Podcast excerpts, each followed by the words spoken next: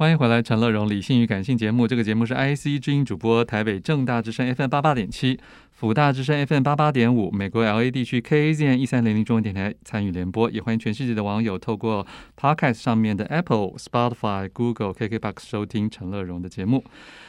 一本好书来到典藏艺术家庭所出版的朱延平七日谈。这本书的作者蓝祖蔚蓝董事长在我的对面哈，祖蔚你好，欢迎老朋友乐荣，是是是是哪哪里的董事长？先跟大家说明一下，国家电影及视听文化中心哦，这音效配的不错，哎，这个是在做什么？这是肉人肉，我知道人肉音效，人肉音效对，很好。对，嗯、那个中心在做什么？主要是过去的电影、电视跟广播的文物的典藏，嗯哼，然后研究推广这样子，okay. 嗯，所以在这一个任内开启了这个访谈的计划吗？还是这两件事无关？这其实当时在任内完成的，但是早在十年之前，我就写过《王童七日谈》。嗯哼，啊，那主要是因为王导演得到了国家文艺奖，okay. 他指定我要来写这本书。嗯、那好，那既然有机会跟导演单独的面对面的谈一部电影，谈一部电影，嗯、非常细的谈他所有的细节。是，所以呢，开启这个模式之后呢，我倒觉得是跟台湾电影很重要的这些创作者，其实可以比照相同的模式。嗯哼。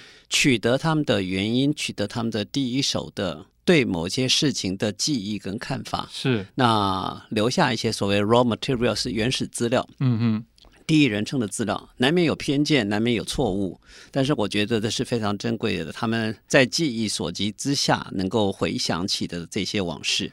那朱导演在台湾七日之后，其实最近心情非常好，然后因为很多人都称赞他这本书带给他们很多美好的回忆，嗯哼，所以呢，他就想起更多的事情。不时的就会跟我打电话继续，所以我的最后的书里面是 to be continued，是还会应该还会有，下一个期日，他讲不完的，他讲不完太多东西呢。这个人的这一辈子太精彩了，然后很多事情还在继续发生，OK，还在继续发生。就像他前面写的序里面，他说最近他在拍的电影今年会上叫《小子难缠》，嗯嗯，那后来发觉有“难缠”这两个字，果然是灾祸 连连，所以他就把“难缠”这两个字给拿掉了，就变成“小子”。那小子你会想起他，其实在四十年之前，好小子。好小子，对，那一系列，他这次这辈子都跟小孩小朋友结下不解之缘嘛。好小子过了十五年之后，出现一个好少好少好少文跟释小龙，对不对？再过二十年之后，又出现一个新的 一些新的世代。虽然有些创作公式是相似的、相同的，但是他总是能够抓住一个时代脉络吧。嗯哼。所以呢，我想写他的原因，是因为走过八零年代的电影观众，大概很少没有感受到他的笑声。是啊，这个笑声基本上“笑”这个字，基本上是有人受了灾难，所以大家会觉得很欢笑。嗯。所以呢，这里面其实他在拍片的现场，就像乐融，你先看了电影的前前几页的几张照片，你可以看见他在拍片现场，所有工作人员笑翻天的样子。嗯，然后再看见接下来再翻下去，你会看见他其实在现场逗着郝邵文，故意的讨他欢心的那个笑容。嗯，我选用前面这两张照片，其实就可以让大家很清楚看出，这位在八零年代带给所有的所谓在华人地区的观众那种强烈笑声的创作者，其实他在拍片现场，我相信他很忠实的实践这个。把欢乐带给别人的那样子一个创作的能源。嗯，至于他自己受了多少的委屈，受了多少辛苦，当然这也是这本书我刻意希望他能够呈现。当年他在台湾电影经济最景气、最繁荣的时刻，他也是遭受黑道暴力、凌虐最多的一个导演，嗯，所以他是非常标准的把欢笑带给别人，把悲伤留给自己的一个创作者。是，嗯，所以我觉得主要他也是特别可以把那些小人物的，甚至小丑式人物的阳跟阴的这一面表达出来的。一个创作者，对不对？是是，因为他最重要的是几个重要的喜剧演员，你看，喜不了。卓胜利，然后再看诸葛亮、郝邵文，好这一系列，你看你叫得出名字的这些喜剧演员，几乎都曾经跟他合作过，连胡瓜拍过几部电影，也都是因为他的关系才开始有这样的一个电影创作的机会。所以呢，他基本上我觉得就是一个传奇吧。但这个传奇在过去的电影研究底下是上不了台面的，不受，嗯、不受尊重。大家觉得是要经典大师才应该值得，那是电影圈的研究者。但是对普罗大众而言，你花钱买票看电影。最主要是找乐子吧。嗯，那相当程度的，做导演在这个提供娱乐欢笑的层次上，他是做的非常的彻底。是，那至少你笑完之后，也许把所有事情都给我暂时给忘记了。他提供了娱乐的电影的娱乐功能，在这个层次上面，确实是我觉得我常常用一种混声合唱的方式来形容我走过的电影圈的那个八零年代。嗯所谓的高音就是国际知名的，譬如说侯孝贤啦、杨德昌啦、蔡明亮、李安，这些都是高音，声音非常洪亮，声音可以传得很远很远，国际知名。嗯。但是还有一群中间的，就所谓的中音，然后还有低音。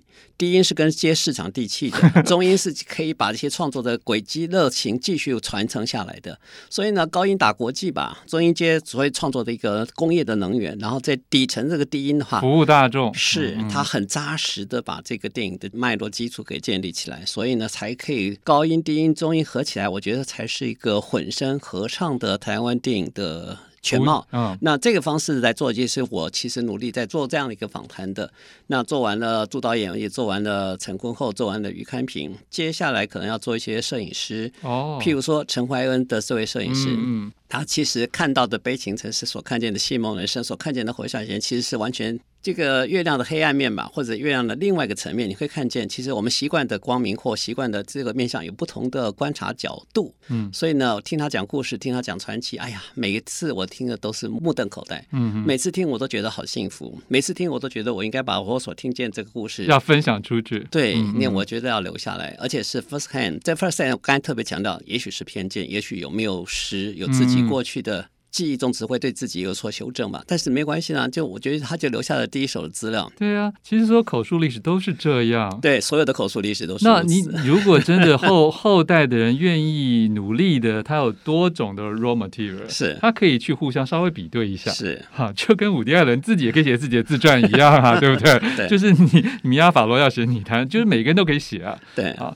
那这个部分我觉得很有意思，就是说，因为我们的蓝老师自己是资深媒体人出身，所以当年就已经。接触过无数的这个幕前、台前、幕后的人呢、他们不管是想要自恋的夸张自己呢，还是有的时候是是是要八卦别人，或者是他突然到某个阶段，他愿意坦诚一些心路历程。我觉得你看的都很多，这个中间你会不会有时候还是稍微要去？你会有一根神经跑出来，就是现在你听他讲，可是你会想要，譬如质疑，或者是反问。或者是替他澄清，所以好像那时候不是这样。你在访谈过程中，你会有有这种的心态跑出来吗？你如果读了我的书，应该很清楚，他的答就是他的尽量的一个坏账。嗯、但是我的问，其实很多时候是跟他挑战的，跟他辩驳的，跟他有争议的。嗯，那我觉得其实我们有点像打乒乓球。嗯，我打过去，他回过来，打过去，回过来。嗯、所以呢，其实比较好看的、比较好玩的，应该是在访问现场。嗯、你看我怎么提问，嗯、那怎么让他撩拨他？对，或者是刺激他，或者是反驳他，嗯、我觉得这里面的攻防才是我们在做采访的过程中非常非常有趣的那个记录，而且我全部都录了音，哦，所以我觉得那些声音档案其实可以计时可以还原当时我们打乒乓球的情况。嗯、对，因为说真的，这本书完全是对话题，是啊，这是听众朋友要注意的，因为有的时候是采访完之后自己有人去写成一篇文章，那又不一样了，是，那加上好多前后的各种包装，可是对话体就可以看出一些有趣的事情。我。尽量还原他讲话的神情。好，我们现在听一首歌，这是朱导演的作品《大头兵》的主题曲，飞鹰三叔所曾经带来的朋友。欢迎回来，陈乐融理性与感性正在访问的是典藏艺术家庭所出版的《朱延平七日谈》，这是我们的大作家蓝祖蔚访问大导演朱延平啊，而且据说这是一个很精彩的系列，从当年的王彤七日谈，然后到现在朱延平七日谈，甚至我们还可以期待是陈坤厚的七日谈跟于堪平于堪平的七日谈，后面还有蛮多精彩的这个电影圈的人事物等着被我们蓝祖蔚老师挖出来啊。不过现在回到这个朱导演啊。所以你觉得，虽然我们前面我们都知道，以前商业片比较就是不入这个呃学者专家或者是文青的法眼啊，是？你觉得后来有没有因为有各种新新的社会科学的各种论述嘛？你会不会觉得现在的气氛，知识界也好，或者是文青界，好像对这些会比较更？比较从比较重视社会文化的面向来看的时候，不会偏独孤一味了。哦，不会只是嫌他俗，是是，因为俗有俗社会面的一个很重要的现象嘛，嗯、所以看电影不再只是一个纯粹的所谓电影艺术上的研究，嗯，它其实有更多的社会心理层面的一些探讨。嗯，为什么这些电影可以成就在那个八零年代特殊的记忆？嗯啊，或者是为什么社会人总是？即使他只是抄袭卓别林的那些桥段 啊，啊，真的是抄袭，他也毫不讳言。卓别林这些对啊，然后每个人都有其实源头出处，那也知道这一招半式其实不但是在美国有用，其实在台湾也用。他即使他同样的桥段在不同演员身上重新再扮演，也依旧可以创造大家的笑声。嗯嗯，他其实就是一个制造笑声的人，他真的把这个笑声就带给所有看电影的人。那其实他觉得观众大概这样也就可以了，但是我觉得他是很清楚知道观众口味的人，嗯啊，那他能够在八零年代，其实，在有些导演非常专就艺术成就这样的经营，以至于忽略在票房上的共鸣性的时候，嗯。嗯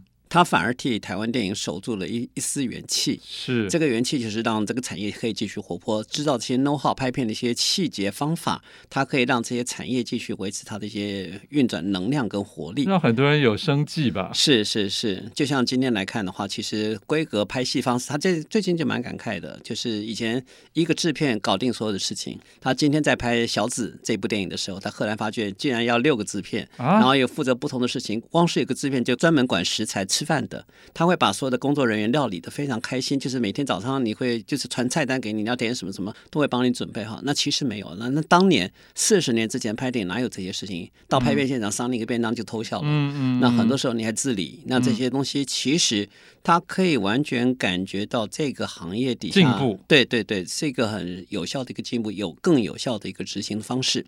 那这其实我想从这个层面来讲，我讲的这部分都没有在书里面，是因为他持续持续，因为他还在创作，他还在感受，他还在继续的有非常多的生命体会，甚至可以想起很多他其实在过去访谈的时候，不晓得是故意回避，还是已经突然又想起来的一些故事，就一个一个一个的继续有讲出来。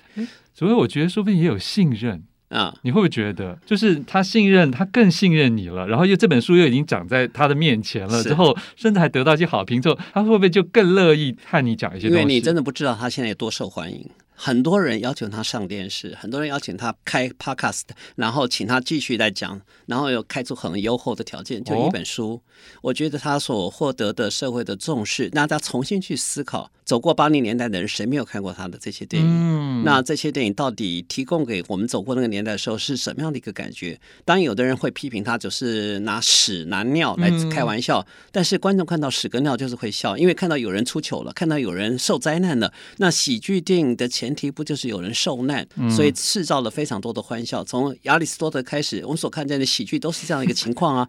千百年来没有改变的事情，就是有人笑了，就是有人哭了。那类似这样情景，他其实就是很努力的、很懂得这个方式来做这样的创作。我我老觉得我很希望在，因为他是在台湾电影其实快要。坠入不景气之前的最后一抹夕阳跟黄昏，嗯、我觉得他其实是创造了八零年代的电影景气很重要的导演，但是也因为他赶上了台湾电影的黄金时代的最后一抹夕阳，所以呢，他也见证到哪里景气哪里就有黑道，有黑道就有责难，所以他基本上他那个灾难其实是非常非常可怕的。有人拿着枪拿着刀来跟你说故事的时候，你会觉得哎。当时，哎，他也许很害怕。当时，也许他很气愤。过了三十年，过了四十年，他重新再讲这些事情的时候，每一次每件事情都是笑话，每件事情都讲讲的天花乱坠，觉得非常可爱，再也没有感觉到当时的那种恐惧。嗯，这种感觉，乐龙就跟我们当兵的时候。我们怨声载道，骂个半死，对不对？说的好。对，那当年，当过了几年，谁不提当年勇？谁不提我们当兵时候怎么样？怎么样？怎么样？哎，笑看现在当兵什么事情啊？几个月当什么事情？一个一年又能够做什么事？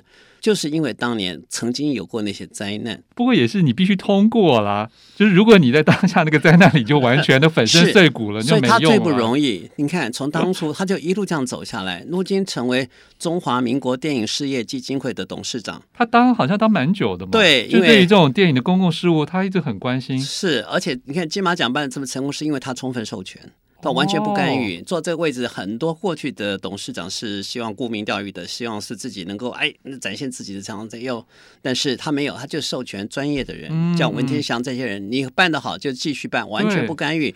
甚至有个大陆导演还拜托他说：“哎呀，导演就让我提个名嘛，提个挤进去吧。”天哪，中中国都可以啊，大陆都可以这样子啊。他说我完全不管。